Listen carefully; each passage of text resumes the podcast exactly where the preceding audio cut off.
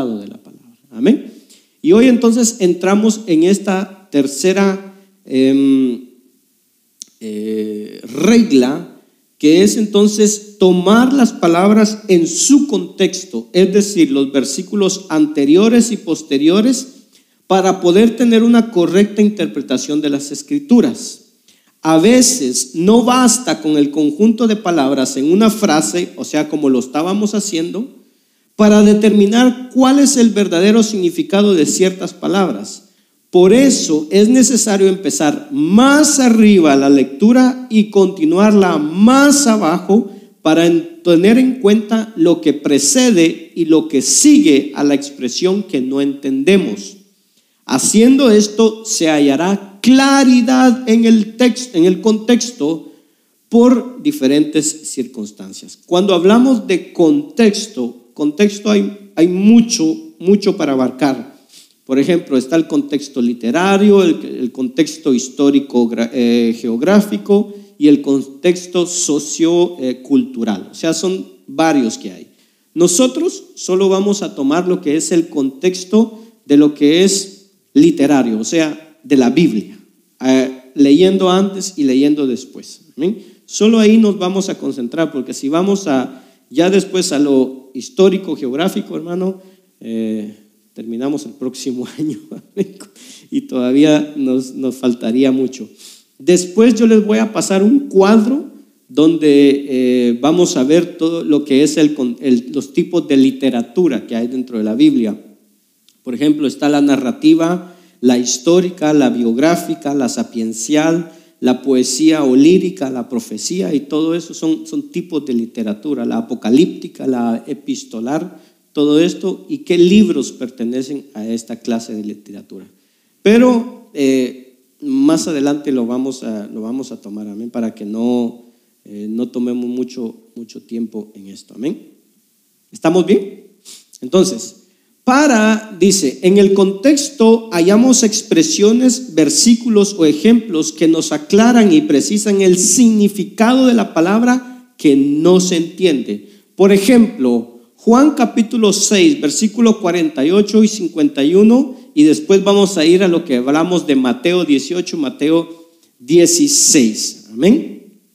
Juan capítulo 6, usted puede sacar su Biblia y vamos a leer eh, Juan capítulo 6, versículo 48 al 51.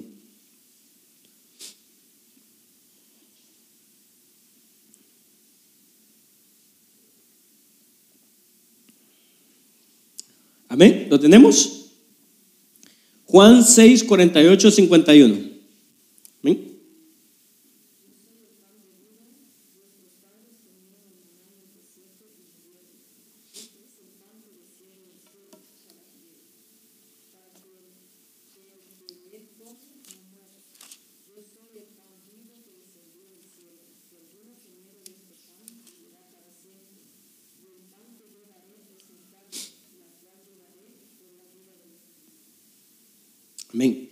Cuando leemos estas palabras, yo soy el pan de vida, vuestros padres comieron el pan en el desierto, murieron. Este es el pan que desciende del cielo para que, que de él coma no muera. Yo soy el pan vivo que descendió del cielo. Si alguno comiere de este pan, vivirá para siempre. Y el pan que yo daré es mi carne, la cual yo daré por la vida del mundo. Cuando leemos esto en Juan, estas palabras que leemos ahí para los judíos era algo hermano, malo. Era algo terrible para ellos cuando hablaban de la comida. Porque Dios les había hablado a ellos que no debían de comer carne inmunda. En los diez mandamientos, allá está, en toda la ley de lo que es eh, levítico, ahí encontramos la clase de carne que ellos deberían comer y qué clase de carne no debían de comer. Entonces, cuando los judíos escuchan esto, que Jesús les dice, ustedes, yo soy el pan de vida, ustedes deben de comer mi carne. Para los judíos esto les hizo explotar la cabeza. Porque decía, ¿cómo es posible que nosotros, la Biblia o la ley nos dice que no debamos de comer carne inmunda y este nos está diciendo que debemos de comer carne humana? Entonces, cuando Jesús les dice que el que no coma y no beba, el que no coma mi carne y no beba mi sangre, no tiene vida. Para ellos esto sonaba aberrante porque ellos eh, no estaban entendiendo. Ellos lo tomaron como algo literal. Tengo que comerme la carne de este hombre. ¿Cómo es posible que nos debe comer su carne y nos debe beber su sangre? Entonces no entendía. Pero en el mismo capítulo, entonces vamos al verso 60, unos versos más adelante del mismo capítulo. Amén. Dice, al oírlas, muchos de sus discípulos dijeron, dura es esta palabra, ¿quién la puede oír? ¿Por qué le dijeron, dura es esta palabra, ¿quién la puede oír? ¿Por qué sus discípulos le estaban diciendo eso?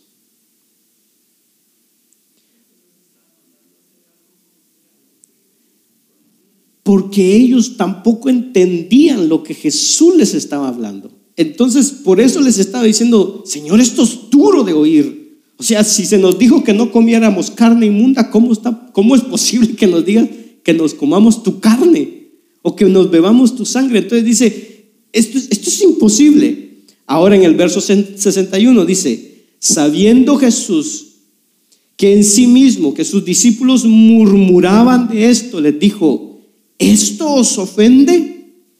Pues qué si vieres al Hijo del Hombre subir a donde estaba primero. Verso 63.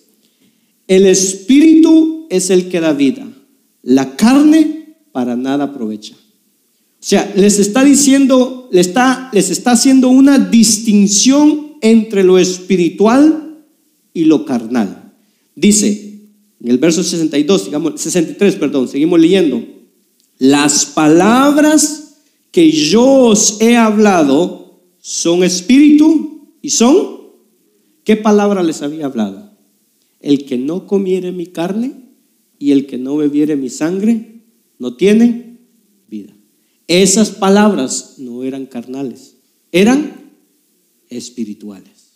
Entonces, ahí es donde vemos nosotros, hermano, que son espíritu y que son vida. Entonces, ahí Jesús, dentro del mismo contexto que estamos leyendo, da el significado que son palabras espirituales y no palabras literales. Amén. Entonces ahí estamos comprendiendo un poco lo que es el contexto para entender lo que Jesús está diciendo. ¿Estamos bien? ¿Sí? ¿Sí, hermanos? ¿Estamos bien? Amén. ¿Alguna pregunta de esto? Amén. ¿Todos bien? Muy bien. Vamos entonces a Mateo capítulo 18. Y vamos a estar leyendo el verso 18 al 20. ¿Cuántos leyeron Mateo? Amén. ¿Sí? ¿Leyeron Mateo? ¿Sí? Hermana Elizabeth, ¿leyó Mateo? Amén. ¿Todo Mateo? ¿18? Amén. Cristian, ¿leíste Mateo 18? Ah. Ay, ay, ay. Bueno, ¿estamos bien? La gran pregunta que vamos a tener hoy es, ¿qué significan estos versos?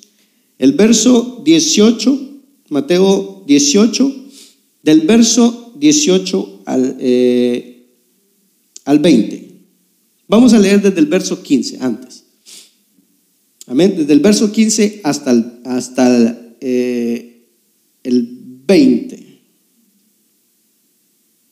¿Lo tenemos? Dice así. Por tanto, si tu hermano peca contra ti, ve y repréndele estando tú y él solos. Si te oyere, has ganado a tu hermano. Mas si no te oyere, toma un contigo a uno o dos, para que en boca de dos o tres testigos conste toda palabra. Si no la oyere a ellos, dilo a la iglesia. Si no oyere a la iglesia, tenle por gentil y publicano. Y entonces entramos. De cierto os digo, que todo lo que atéis en la tierra será atado en el cielo, y todo lo que desatéis en la tierra será desatado en el cielo. Otra vez os digo, que si dos de vosotros se pusieren de acuerdo en la tierra acerca de cualquier cosa que pidieren, les será hecho por mi nombre, que está en los cielos. Porque donde dos están dos o tres congregados en mi nombre, allí estoy yo en medio de ellos. Entonces se le acercó Pedro y le dijo, Señor, ¿cuántas veces perdonaré a mi hermano que peque contra mí? ¿Hasta siete? Y Jesús les dijo, no te digo hasta siete, sino aún hasta setenta veces Entonces, aquí es donde entramos en la gran pregunta de todo esto. ¿Qué significa atar en la tierra, desatar en el cielo y lo que desatéis en la tierra será desatado en el cielo? Verso 18. Esos, esos tres versículos que leímos eh, que, acabamos de leer, 18, 19, 20. Dentro de la iglesia cristiana, hermano, se han hecho doctrinas, doctrinas y enseñanzas que no tienen nada de bíblico sobre estos versículos, porque han sido sacadas de su contexto y se les ha dado la interpretación que han querido. ¿Sí? ¿Vamos con el 18? Amén. Amén. Vamos con el 18. De cierto os digo que lo que atéis en la tierra será atado en el cielo y lo que desatéis en la tierra será desatado en el cielo. ¿De qué habla aquí? ¿De qué nos está hablando estos versos? Este verso 18.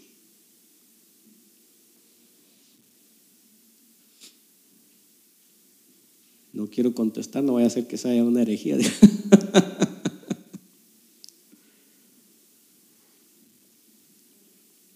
Amén. Hermana Elizabeth, ¿de qué está hablando? Atar espíritus malvados, amén. ¿Quién más? Cristian, ¿de qué habla ahí?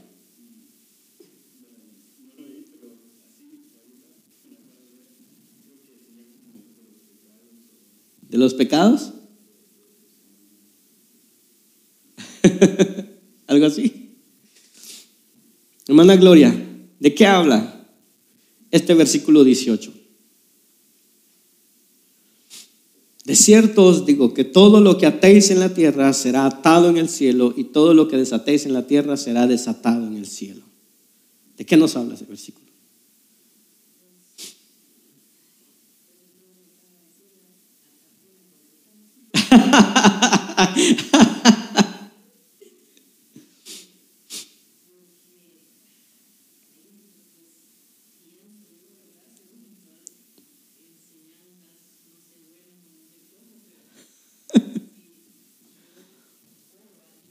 Amén.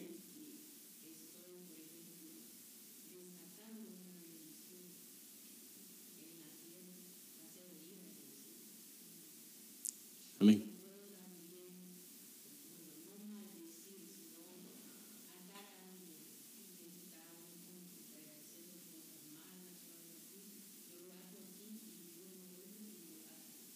Amén.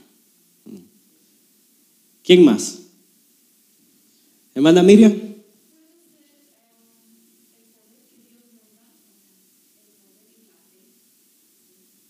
El poder y la fe, amén.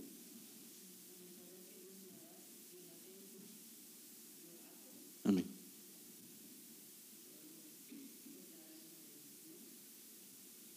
Amén. Hermana Lida.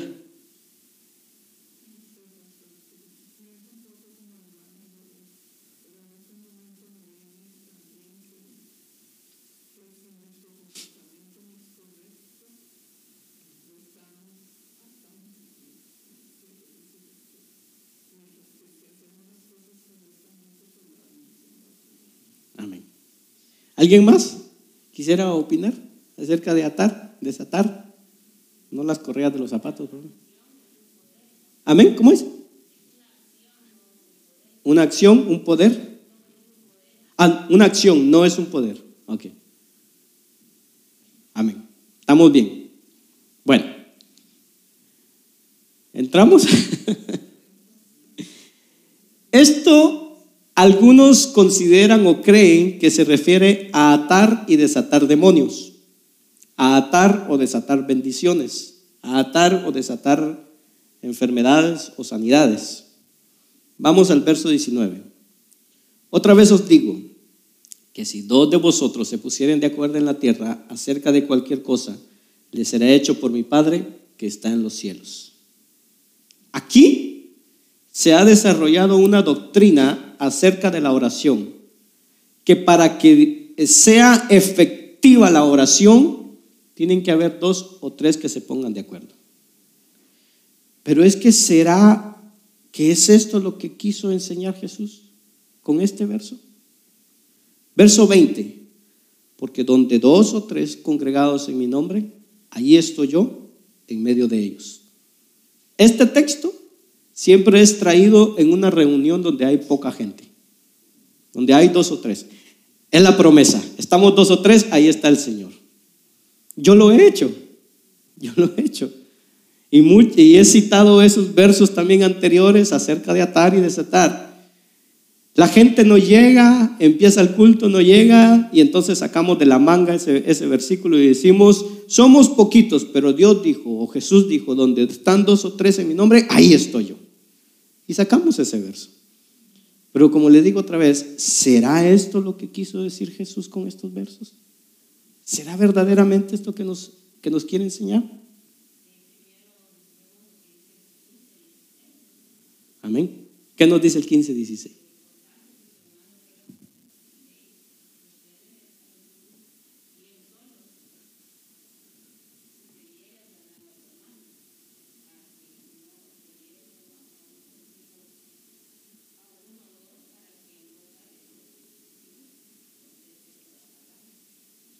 Amén.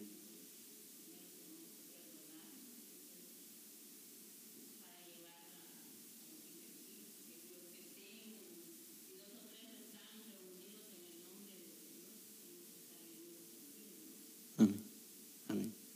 Bueno, vamos para allá entonces. Para comprender todo esto, verso 18, 19, bueno, desde el verso 15, 16, 17, 18, 19, 20 para comprender esto entonces, ¿de qué nos habla el contexto del capítulo 18? Vamos a ver lo que habla el, verso 1 al 5. Estos versos nos hablan de quién es el mayor. Verso 1, 18, verso 1 al 5. Dice, en aquel tiempo los discípulos vinieron a Jesús diciendo, ¿quién es el mayor en el reino de los cielos? llamando Jesús a un niño, lo puso en medio de ellos y dijo, de cierto digo que si no volvieres, que si no os volvéis y os hacéis como niños, no entraréis en el reino de los cielos. Así que cualquiera que se humille como este niño, ese es el mayor en el reino de los cielos. Y cualquiera que reciba en mi nombre a un niño como este, a mí me recibe. Entonces, para decir que es el mayor o el grande en el reino de los cielos, Jesús trae a un niño y dice que el que no se hace como un niño no puede entrar en el reino de los cielos. Amén. Entonces, estos versos nos habla de ser como un niño, de ser humilde. Porque un niño es humilde, es sincero. Amén. ¿Estamos de acuerdo? Bueno, después del verso 6 al 9, dice, y cualquiera que haga tropezar a alguno de estos pequeños, ¿de quién está hablando en el verso 1 al 5? de los niños, que nosotros debemos de ser como niños. Ok, cualquiera que haga tropezar a alguno de estos pequeños que cree en mí, mejor le fuera que se colgara al cuello una piedra de molino de asno y que se hundiese en lo profundo del mar. Hay del, hay del mundo por los tropiezos, porque es necesario que vengan tropiezos, pero hay de aquel hombre por quien viene el tropiezo. Por tanto, si tu mano o tu pie te es ocasión de caer, sácalo y échalo de ti Mejor te es entrar en la vida cojo o manco que teniendo dos manos o dos pies y ser echado al fuego eterno. Y si tu ojo te es ocasión de caer, sácalo y échalo de ti. Mejor te es entrar con un solo ojo en la vida que teniendo dos ojos y echado en el fuego, en el infierno de fuego. Entonces, del verso 6 al 9, refiriéndose a los niños, que puede ser una persona adulta, pero con la actitud de un niño que es humilde, sencilla, nos habla de los tropiezos. Del verso 6 al 9. Que aquel dice que haga tropezar a alguno de estos pequeños que creen en mí. Entonces, del verso 6 al 9 nos habla de los tropiezos. Que es necesario que vengan los tropiezos, pero hay de aquel por quien vienen los tropiezos.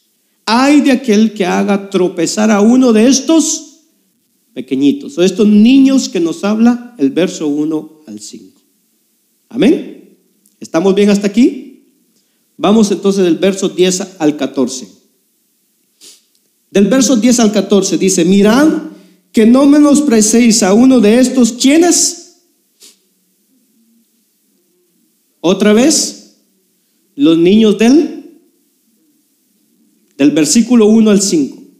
¿Quiénes son esos niños?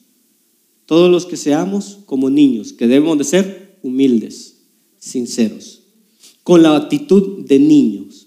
Amén. Entonces, dice, mirad que no menospreciéis a uno de estos pequeños, porque os digo que sus ángeles en los cielos ven siempre el rostro de mi Padre que está en los cielos, porque el Hijo del Hombre ha venido para salvar lo que se ha perdido. ¿Qué os parece? Si un hombre tiene 100 ovejas y, se descarría una de ellas, no deja las, las 99 y va por el monte a buscar la que se había descarriado. Y si, y si acontece que la encuentra de ciertos, digo que se rocija más por aquella que por las 99 que se, que se descarriaron. Así no es la voluntad de vuestro Padre que está en los cielos que se pierda uno de estos pequeños. ¿Que quién está hablando? De los niños.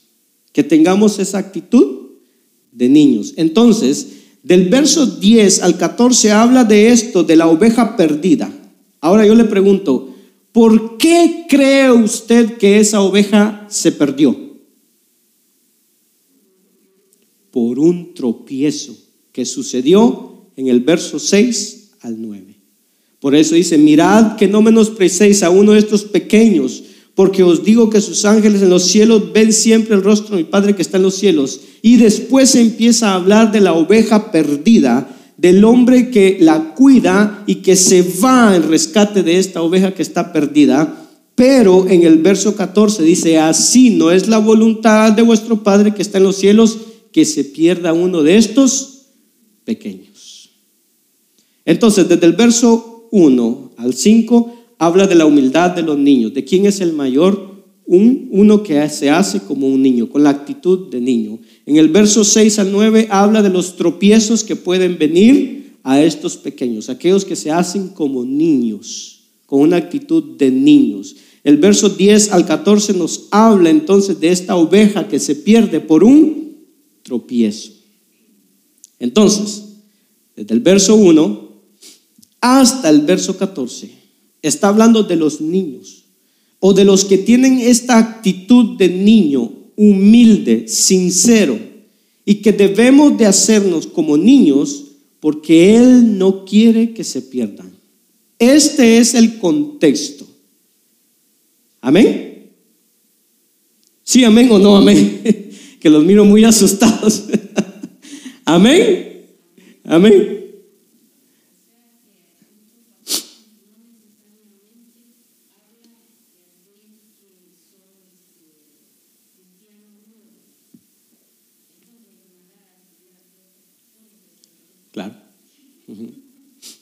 Claro, no habla de eso.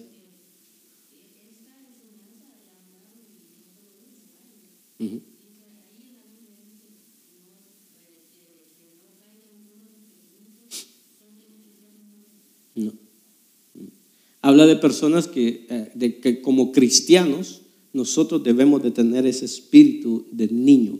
Por eso en el versículo 1 le dice, ¿quién es el mayor? O sea, no se está refiriendo al mayor de que eh, sea más grande en edad o más grande en eso, se está refiriendo a alguien que sea humilde, que sea sincero, a como es un niño. En el verso 3, de cierto os digo que si no os volvéis o, o hacéis como un niños, no entraréis en el reino de los cielos. Es que cualquiera que se humille como este niño, ese es el mayor en el reino de los cielos. Amén. Entonces, del verso 10 al 14 habla de la parábola de oveja perdida, pero entonces del verso 1 al 14 dice, nos está hablando de los niños o de los que tienen esa actitud de niño humilde, sincero, y debemos de hacernos como ese niño porque Él no quiere que se pierdan. O sea, ¿quién? Dios, nuestro Padre, no quiere que se pierda. Ese es el contexto. Y hasta ahorita no se ha mencionado nada del diablo. Para nada. Usted me está siguiendo la lectura, ¿verdad? No se ha mencionado nada de Satanás, ni de demonios, ni el diablo, ni de esto, ni del otro. ¿Sí? ¿Estamos bien? Bueno. Verso 15. Dice, por tanto, cuando habla de ese por tanto, eso le llaman, eh, se me olvidó el nombre ahorita, pero es como una conexión, un puente que se hace entre lo que se acaba de decir y lo que viene después. Una continuidad, pero es, eh, ¿cómo decirle? Mira, está haciendo frío allá afuera, por tanto, ponte abrigo, ¿ya? ¿Aún? Una advertencia, pero es como una conexión, una conexión. Es como para decirte, mira, lo que, estás, lo que está sucediendo arriba es, es como lo que te voy a decir después, es la confirmación, es lo que, es lo que está arriba. Entonces, este por tanto, el verso 15, por tanto, significa por lo cual o en base de, por lo tanto, ¿a qué se refieren los versículos, los 14 primeros versículos? A la humildad, a ser como un niño, a evitar los tropiezos, o que si vienen los tropiezos es necesario, dice que vengan los tropiezos, pero hay de aquel porque vienen los tropiezos. O sea, van a venir y podemos tropezar, pero hay de aquel por quien vienen los tropiezos. ¿Amén? Entonces, de esto hablando. Por lo tanto, en base a los 14 primeros versículos, dice entonces, por lo tanto, si tu hermano peca contra ti, o sea, que te puede poner un tropiezo, si tu hermano te pone un tropiezo, dice, ve y repréndelo estando tú y él solos.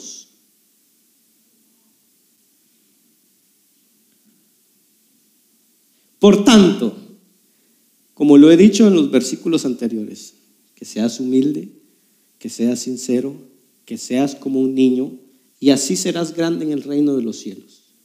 Por tanto, si tu hermano peca contra ti, o sea, si tu hermano te hace tropezar, ve y repréndelo estando tú y él solo, en privado. Este es el primer paso que debemos de hacer cuando alguien lo ofende o tiene un problema con alguien. No vaya con el pastor. Porque ese no es el primer paso. El primer paso es que vayamos con la persona con que tuvimos el problema. Ese es el primer paso. ¿Qué es lo que tiene que hacer? Hermano, escuche bien esto. Si queremos tener buenos resultados de lo que nosotros estamos leyendo en la palabra, tenemos que vivir la palabra, hacer lo que la palabra nos manda. Ve tú solo, estando tú y él solo. Y repréndelo. Es el primer paso que hay cuando hay una ofensa. No es ir a quejarse con el pastor, o con la pastora, o con alguien más.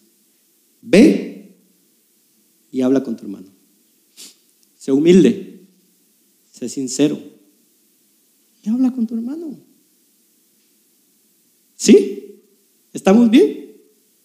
Y hermano, con mucho respeto, pero sabe que de esto muchas veces los pastores también tienen culpa, porque sabiendo lo que dice la Biblia, no lo hacen. Y que cuando alguien viene, ay pastor, mire el hermano lo que me dijo, mire lo que me hizo, ¿qué debería hacer el pastor? Hermano, ¿ya fuiste a hablar a solas con él?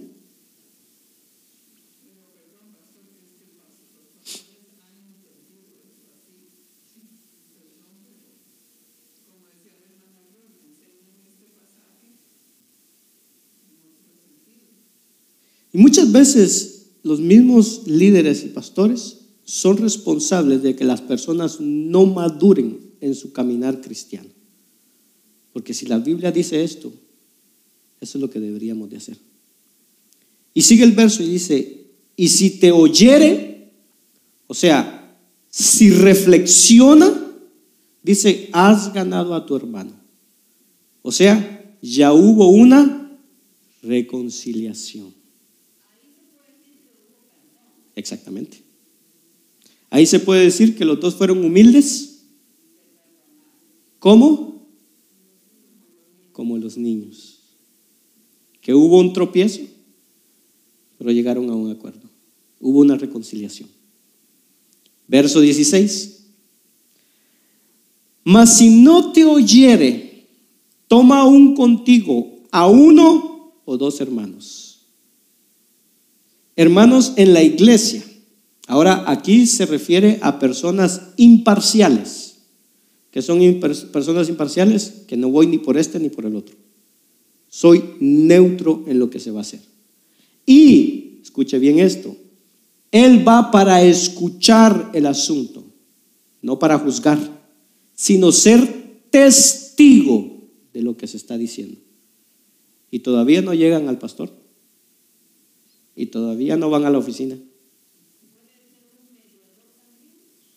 Puede ser un mediador. Toma contigo uno o dos testigos.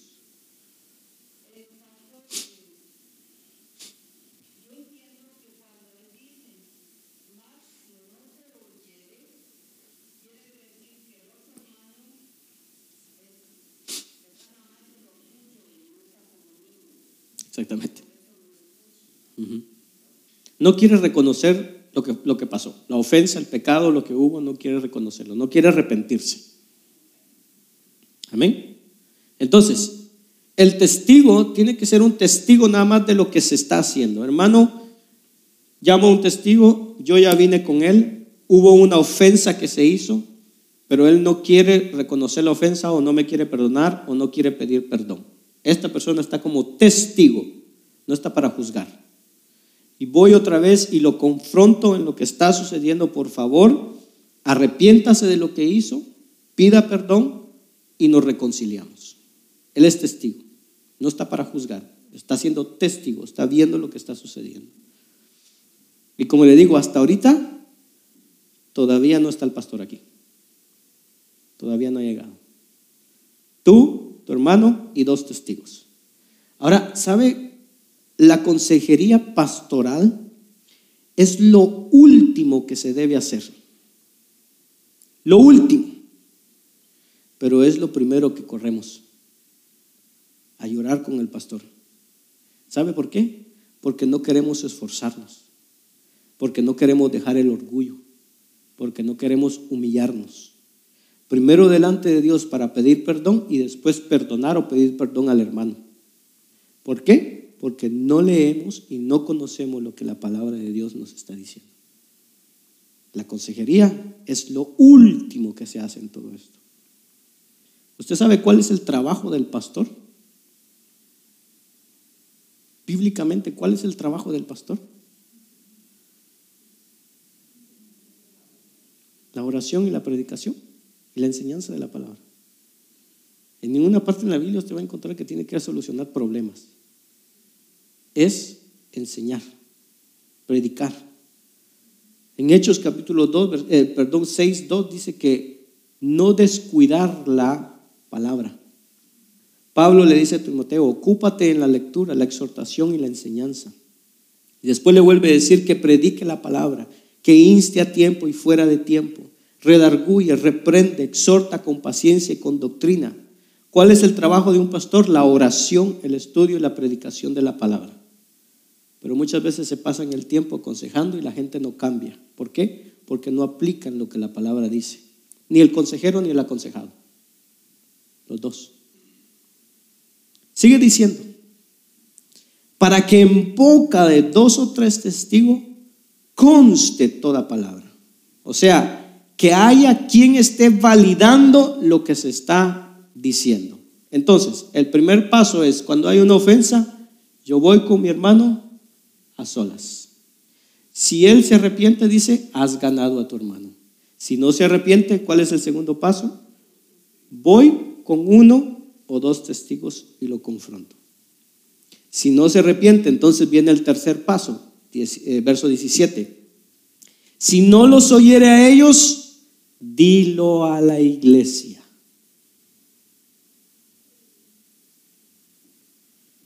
Ahora, aquí, cuando habla de dilo a la iglesia, se agranda más el problema.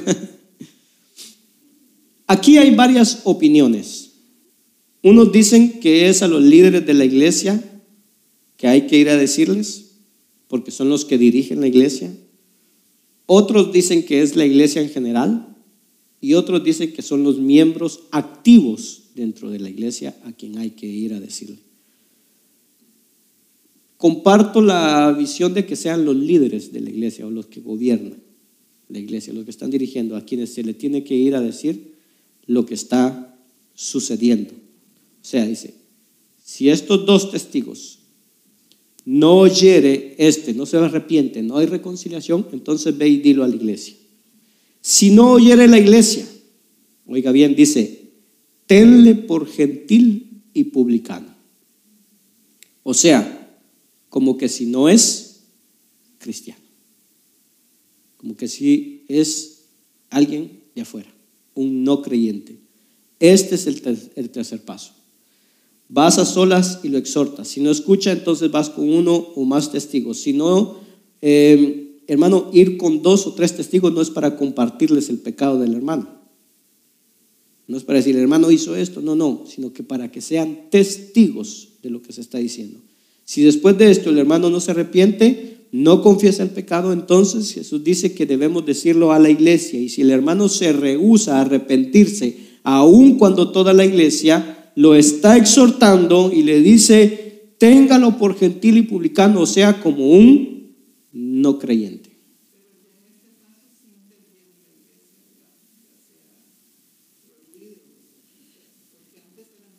Sí. Cuando dice dilo a la iglesia, como le digo, hay, hay varias interpretaciones. En una dicen los líderes, otros dicen la iglesia en general y otros dicen los miembros activos dentro de la iglesia. Comparto la idea de que sean los líderes, los que están dirigiendo la iglesia, que ellos sepan el asunto y que si no hay una reconciliación, no hay un arrepentimiento, entonces dice, tenlo por publicano, o sea, como un no creyente, como uno de afuera. Pablo en 1 Corintios capítulo 5 habla algo bien fuerte y dice que si no se arrepiente, o no se está arrepintiendo, dice, debemos entregarlo a Satanás para destrucción de su carne, a fin de que su espíritu sea salvo en el día del Señor. O sea, es fuerte esta parte cuando no se arrepiente. La persona no se arrepiente. Amén. Verso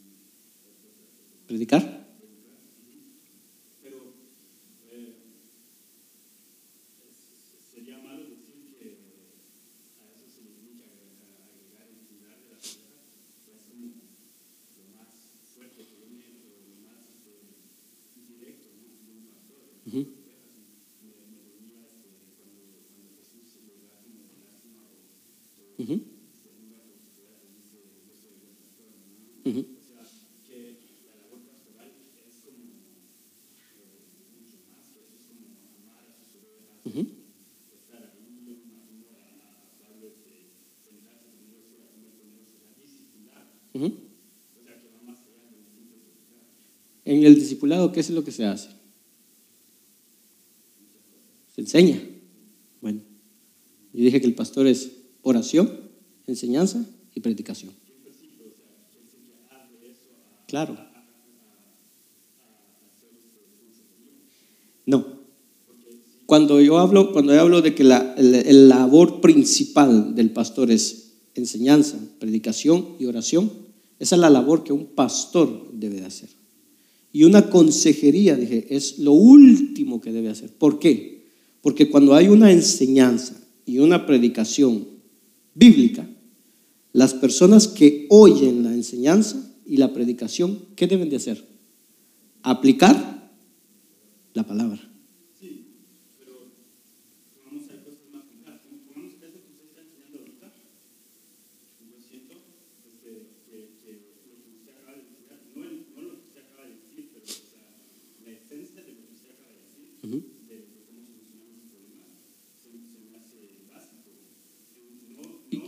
Ahora yo te pregunto, ¿quién lo ha hecho? No, por eso no sé. Exactamente. Exactamente.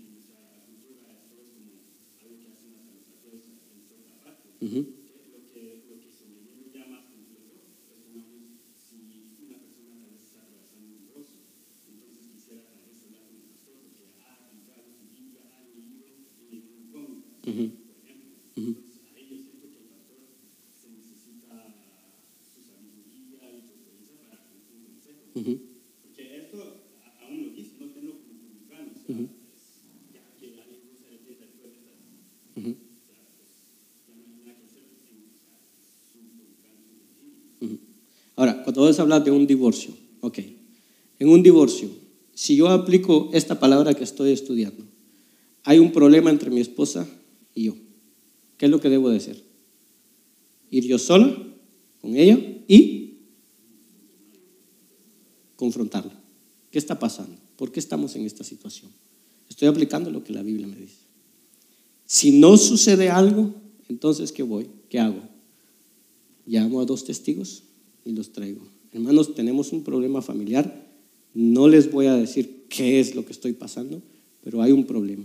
Yo he hablado con mi esposa o mi esposa ha hablado conmigo y esta situación no se arregla. Entonces yo delante de ustedes quiero que ella o yo quiero pedirle perdón, que nos perdonemos y que nos reconciliemos. Si ella o yo digo no, entonces dice ¿qué? delante de la iglesia. Entonces voy ahora delante de los líderes, pastores, eh, está sucediendo un problema, ta, ta, ta, ta, ta, y no se quiere reconciliar, no hay algo. Si no se reconcilia, entonces dice, telo como un publicano. Ahí, hasta ese punto, yo diría que ahí tiene que entrar el pastor. Hasta que ya se ha pasado esos tres pasos. Ahí donde digo, voy a correr donde él y voy a decirle, ¿qué hago? Ya hice lo que la palabra de Dios me dice, pero ahora ¿qué hago? Y es ahí donde entra la consejería. Por eso digo, la consejería es lo último que se debería de hacer. Cuando uno mira la Biblia, por ejemplo, Hebreos dice, puesto los ojos en Jesús, el autor y consumador, el que empieza y el que termina nuestra fe. Si yo tengo un problema de salud, ¿a quién tengo que ver? A Jesús. Si yo tengo cualquiera sea mi situación, ¿a quién tengo que ver? A Jesús. Ese es, ese, ese es el punto. Entonces, claro, que el pastor sí tiene que ser una persona preparada en aconsejar, en, ayudar a, sus hermanos, ayudar a la iglesia, a dar consejo, a, que se puedan solucionar los problemas, pero es lo último. Se necesita una iglesia madura, se necesita una iglesia que aplique lo que la Biblia está diciendo. Por eso, por eso, eh, bueno, cuando habla, Ahora, el punto, el punto es aquí. ¿Por qué es que no se llega a esto? Porque hay, hay, hay culpa de las dos partes, del consejero y del aconsejado. Del, del consejero porque no le señala lo que la palabra de Dios está diciendo. Tuve un problema con el hermano. ¿Qué hermano? Pero es que ya fuiste a hablar con él. No, no, no, pero yo vengo. Ve a hablar con él primero. O sea, ve y confróntalo. Si él ya no te hace caso, entonces, ¿qué más dice? Ve, agarra unos dos testigos. Si no te hace caso, entonces habla con los líderes. Y si no te hace caso, bueno, pues tenlo por publicano. Pero es que rápido vamos, como les digo, a lo más fácil, a quejarnos. Y ese, es, y ese es el punto. Ahora, sí, claro que el pastor debe estar muy preparado para lo que es eh, la consejería. Tiene que aconsejar, debe de haber consejo dentro de, la, dentro de lo que es la iglesia. Eso sí es, eh, es claro. Pero no que sea la prioridad, ¿no? no que sea la prioridad lo principal que hagamos, porque eso es lo que hemos hecho.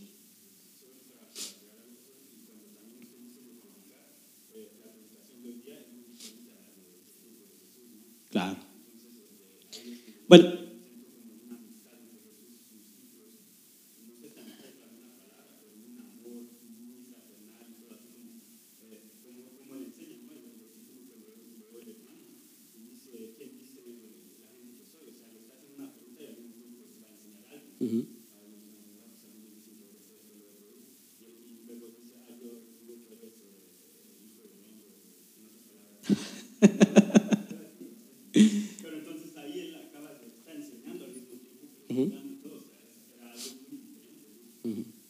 La, la predicación, eh, este, ¿cómo se llama? ¿En qué sentido decís eh, que es diferente a la?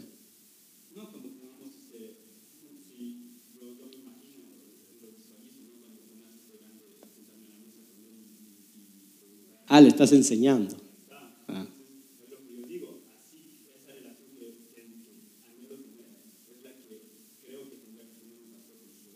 Sí, claro. La enseñanza. Claro.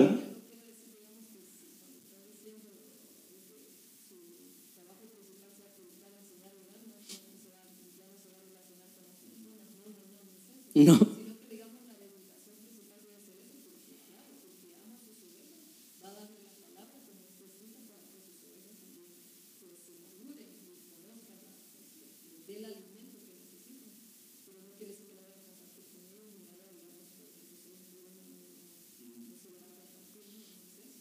Por ejemplo, lo que leímos nosotros en Juan, cuando Jesús les dice, el que no coma mi carne y mi sangre no tiene vida. Y hasta los discípulos se quedaron, ¿qué, nos está hablando aquí? Pero entonces después Jesús dice, sabiendo lo que ellos están, los agarra y les dice, es que estas son palabras espirituales, no son carnales. Entonces les estaba enseñando. Ya él había, les había hablado a los fariseos, a los saduceos, pero él viene y ahora les habla a ellos. Espero que aquí no hayan fariseos y saduceos. Este, ¿Cómo se llama? Cuando se enseña la palabra, la, podríamos decirte la sana doctrina, lo que es la, la palabra de Dios, las personas que están escuchando o los que estamos aprendiendo, es aplicar lo que la palabra nos dice. Si tal vez yo no la entiendo, pero cuando me la explican, logro entender la palabra, entonces ¿qué me toca hacer ahora? Aplicarla vivirla en mi vida.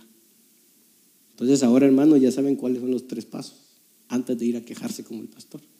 Si tengo un problema, ¿qué tengo que hacer? Ir a hablar con mi hermano primero.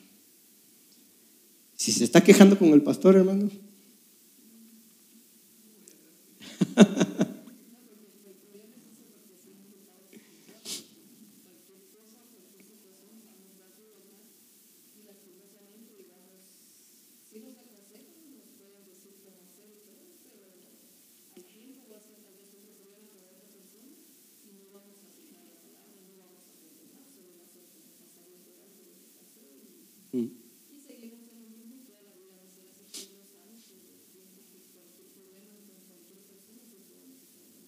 Mm-hmm.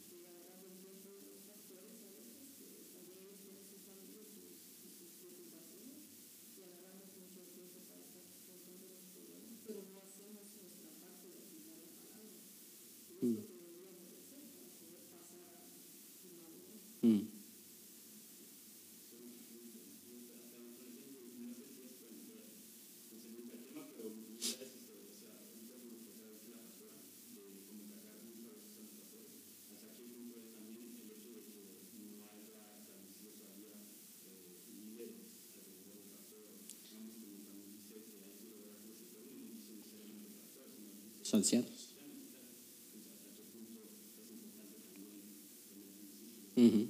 No, si en esto entran muchas cosas, muchas cosas. La preparación de ancianos, la preparación de, este, ¿cómo se llama? Eh, personas que hagan cierto trabajo. Entonces hay, hay muchas cosas. Amén. ¿Estamos bien?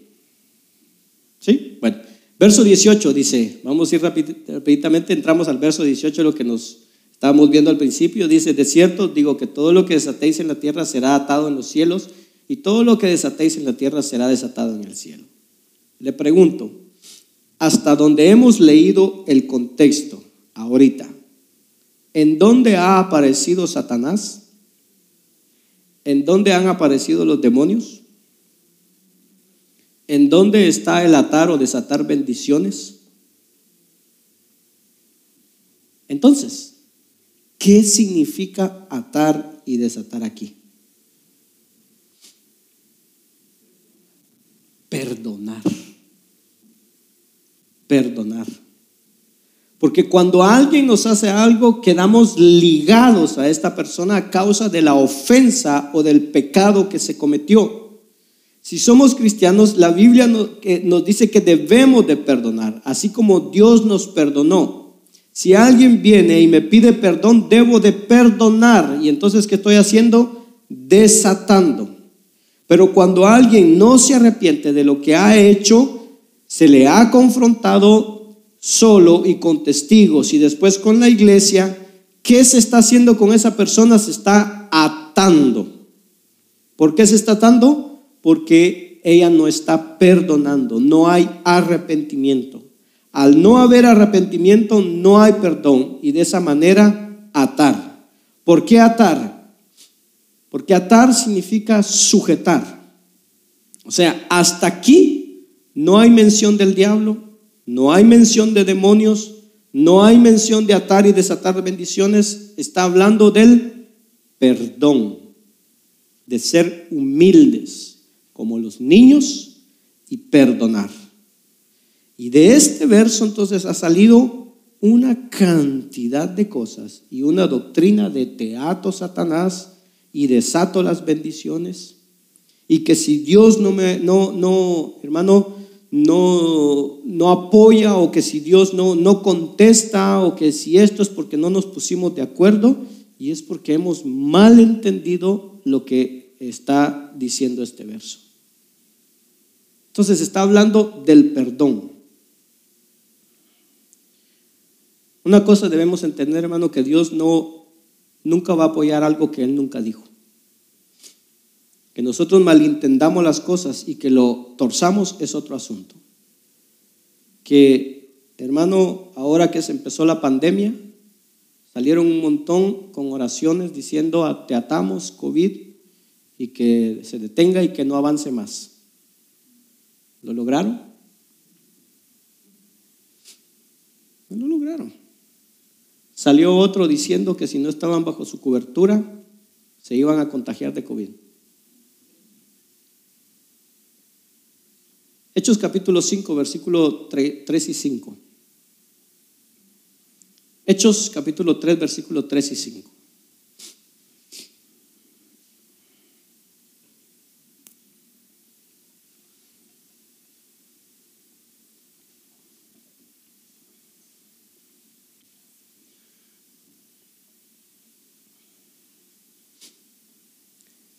Hechos 5, 3, 5, ¿qué nos dice?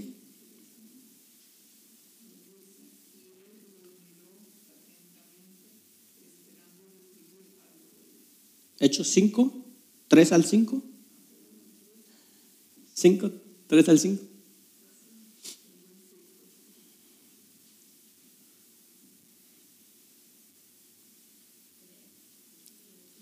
Eh, Hechos capítulo 5, versículo 3 al 5.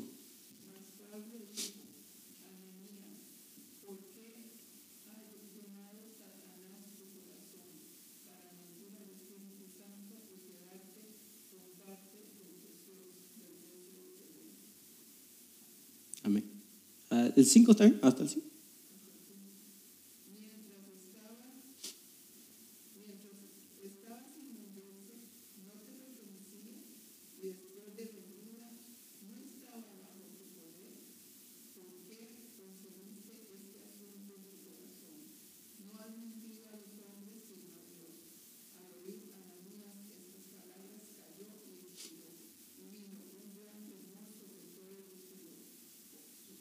Amén. Aquí Pedro tiene la autoridad de confrontar a alguien que estaba engañando, que estaba pecando. Y es lo que dice el pasaje. ¿Qué es lo que hace? Atar la codicia, la mentira. ¿Cómo? Disciplinando a la persona. Pero aquí, pues un juicio total. Un juicio que murió la persona. Primera de Corintios capítulo 5, versículo 5. Primera de Corintios capítulo 5, versículo 5.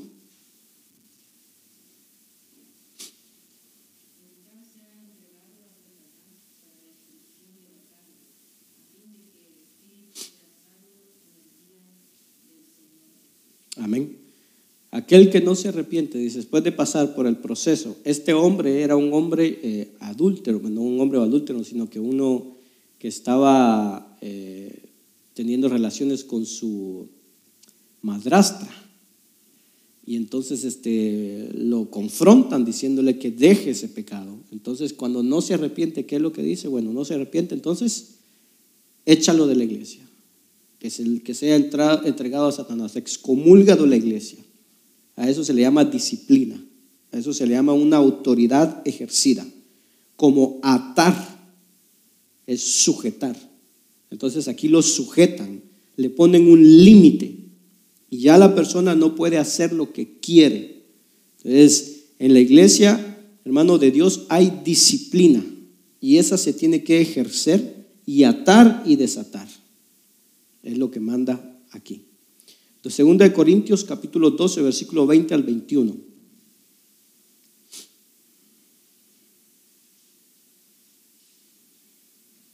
Segunda de Corintios capítulo 12, versículo 20 al 21.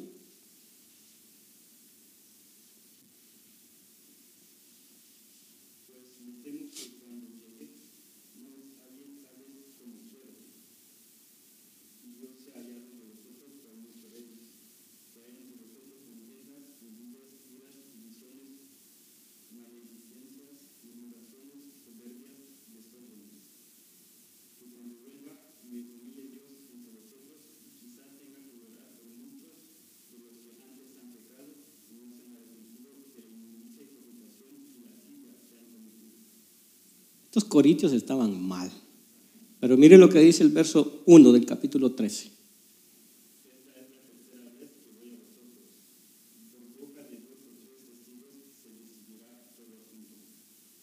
Amén. ¿Qué les había dicho antes? Ustedes están tan mal, están cometiendo tanto pecado. Y entonces en el, en el capítulo 13, verso 1, ¿qué les dice? Esta ya la tercera vez que voy con vosotros y dice en boca de dos o tres testigos. ¿A qué le recuerda esto? A Mateo 18, 18. A perdonar o no perdonar, a atar y desatar, a ejercer disciplina y autoridad en la iglesia. Y Pablo dice, se, decidirá todo asunto. Verso 2 dice, he, he dicho antes y ahora digo otra vez como si estuviera presente y ahora ausente, lo digo a los que antes pecaron y a todos los demás, que si voy otra vez no seré indulgente. ¿Cómo se iba a presentar Pablo? Con la vara en la mano, ejerciendo autoridad por medio, dice, de dos o tres testigos se decidirá todo. Primera de Timoteo capítulo 1, versículos 18 al 20. Dice, este mandamiento, 1 de Timoteo 1, 18 al 20, dice, este mandamiento, hijo Timoteo, te encargo para que conforme a las profecías que se hicieron antes en cuanto a ti, milites por ellas la buena milicia, manteniendo la fe. Aquí la palabra fe es la palabra de Dios. Dice, manteniendo la fe y buena conciencia, desechando la, eh, desechando la cual naufragaron en cuanto a la fe, o sea, el Evangelio, algunos de los cuales Himeneo y Alejandro, a quienes entregué a Satanás para que aprendan a no blasfemar. ¿Qué hizo Pablo aquí? Ejerció autoridad y disciplina, ató a Himeneo y Alejandro, porque no se arrepintieron. Entonces, cuando alguien en la iglesia hace algo y disciplinan a esa persona, escuche bien, se puede, eh, hermano, o no se puede quedar según sea el caso. Pero si se va a donde se va, esa persona muchas veces se va con amargura. Porque uno tiene que ver por qué se disciplina a la persona, por qué lo están disciplinando, qué fue lo que sucedió. Por ejemplo, en 1 Corintios 5:5 que leímos que este hombre dice que fue disciplinado y fue entregado a Satanás, después dice que fue expulsado, amargado, enojado, lo entregaron a Satanás. Ahora, en el momento que hay disciplina, queda atado.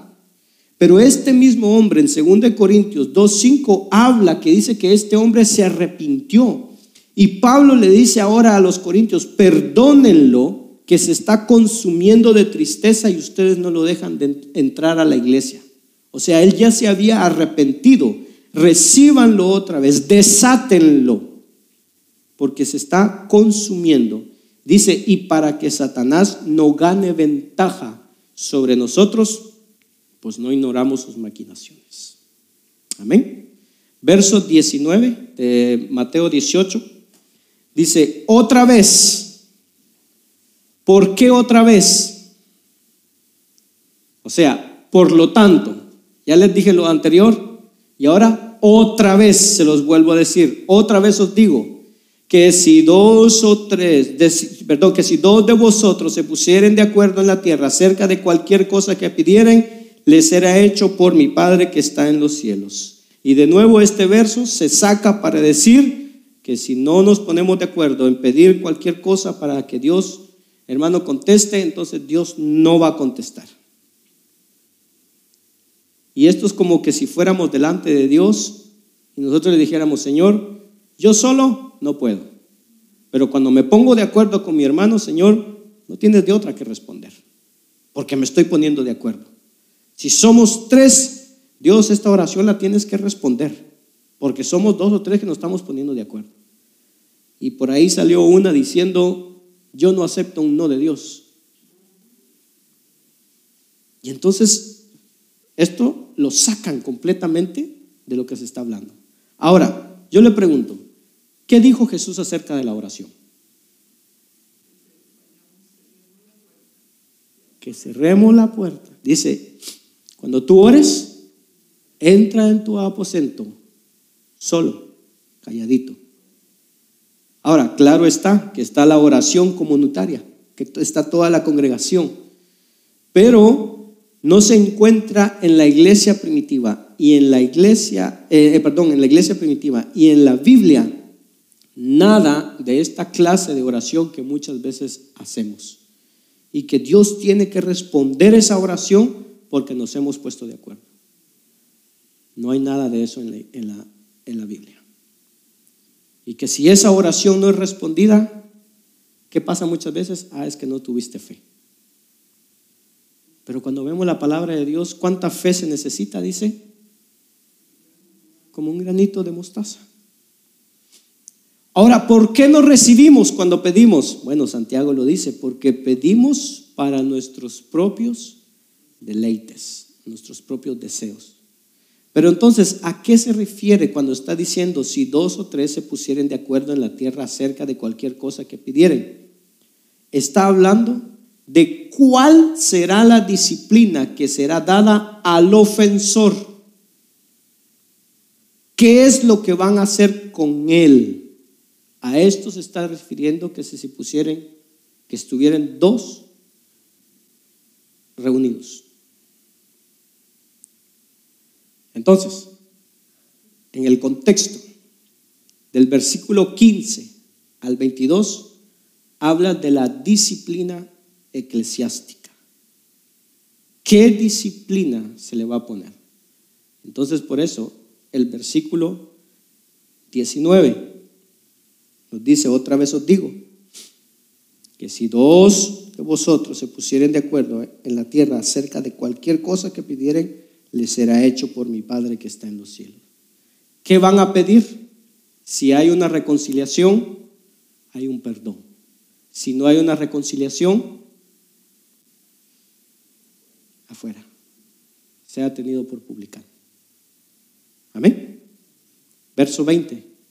Porque otra vez, donde están dos o tres congregados en mi nombre, ¿qué está haciendo? Hablando de qué? Dos o tres. ¿Cuántos testigos eran? Uno o dos. Los, los que estén congregados en mi nombre, haciendo qué? Alabando a Dios. Aquí no está hablando del culto del domingo. Está hablando de buscar la solución, el perdón, la reconciliación. Dice, donde estén dos o tres congregados en mi nombre, ahí estoy yo en medio de eso. ¿Qué hace la presencia de Dios en medio de eso? Confirmando o avalando la autoridad que Dios dio a los líderes o pastores para gobernar la iglesia, para disciplinar a los ofensores. Amén. Si no se han arrepentido. Si ya se arrepintieron, hermano, no pasaron del, paso uno o del paso dos. ¿Sí? Porque si, si, pasaron al paso uno, voy y confronto a mi hermano y hay un arrepentimiento y una reconciliación, pues ahí se acabó el asunto. Si no pasó al paso dos y si en el paso dos se arrepintieron, pues hubo reconciliación, se arregló, el asunto. Pero si no, paso al paso tres, en donde voy con los líderes. Y entonces, si no hay reconciliación, bueno, donde dos o tres estén congregados en mi nombre, yo voy a responder a lo que van a pedir. ¿Qué van a pedir? Que haya reconciliación. Pero si no hay reconciliación, entonces hay, tenlo por publicano. Y eso es lo que Dios va a aprobar. Ahora, la meta de todo este proceso, oiga bien, y esto que nos quede clarito, la meta de todo este proceso no es la condenación del hermano, no es sacarlo de la iglesia, la meta siempre es la reconciliación. Siempre, siempre será la reconciliación. Verso 21. Entonces se le acercó Pedro y le dijo, Señor, ¿cuántos demonios desataré? Señor, ¿cómo desato mis bendiciones? ¿Qué le dijo Pedro? ¿Cuántas veces perdonaré a mi hermano que peque contra mí? Escuche bien, si estos versículos quisieran decir lo que muchos hemos oído y lo que lo hemos aplicado y que hemos comprendido mal, entonces hermano Jesús no sabe transmitir un mensaje. Porque del verso 1 está hablando de un niño Después habla de atar al diablo, desatar bendiciones y después júntense para alabar y Pedro viene entonces y le pregunta acerca de perdonar. Entonces no tiene nada que ver el uno con el otro. Y muchas veces hemos hecho de la Biblia tan incomprensible, no porque la Biblia sea así, sino que porque nosotros no tomamos el tiempo de primero orar, pedirle a Dios que ilumine nuestro, nuestro entendimiento que traiga esa iluminación y después leer, volver a leer, leer de nuevo y seguir leyendo para entender. Pedro aquí entendió lo que Jesús estaba explicando. Pedro entendió que Jesús venía hablando del perdón, de la reconciliación. Porque si Pedro no hubiera entendido cuando se acercó a Jesús y le preguntó, Señor, ¿cuántas veces tengo que perdonar a mi hermano? Si Pedro, hermano, no hubiera entendido lo que Jesús le hubiera dicho, es Pedro, ¿no has entendido? Te estoy hablando de que ates al diablo, de que desates bendiciones y tú me vienes a hablar del perdón. Entonces, Señor, ¿cuántas veces tengo que perdonar a mi hermano que peque contra mí? ¿Hasta siete? Verso 22, Jesús le dijo, no te digo hasta siete, sino aún hasta setenta veces siete. Y aquí, bueno, hay varias cosas que se dicen que es 70 por 7, otros dicen que es 70 elevado al 7 o a la potencia 7. El asunto aquí es que el perdón y la restauración es la meta principal de toda ofensa o pecado que se cometa en la iglesia. Eso es el, punto principal. Del verso 23 al, al 35, escuche, si el perdón, la reconciliación, la disciplina, el ser humilde como un niño no fuera del tema, entonces ¿por qué Jesús pone otra parábola, otra parábola hablando de los dos deudores? Hablando otra vez acerca de perdonar. Amén.